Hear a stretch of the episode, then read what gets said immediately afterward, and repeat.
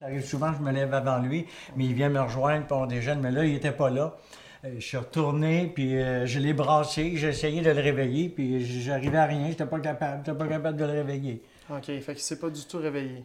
Non, non, pas en tout, pas en tout. Que je l'ai brassé, là. Euh, J'ai donné des claques. J'ai ouvert les yeux, j'ai essayé d'ouvrir les yeux. Même qu'un bout, il- j'avais l'impression qu'il respirait pas. là. Mais ça se peut pas, tu sais, ça se peut pas. C'est un gars euh, jeune en santé, ça se peut pas qu'il respirait pas.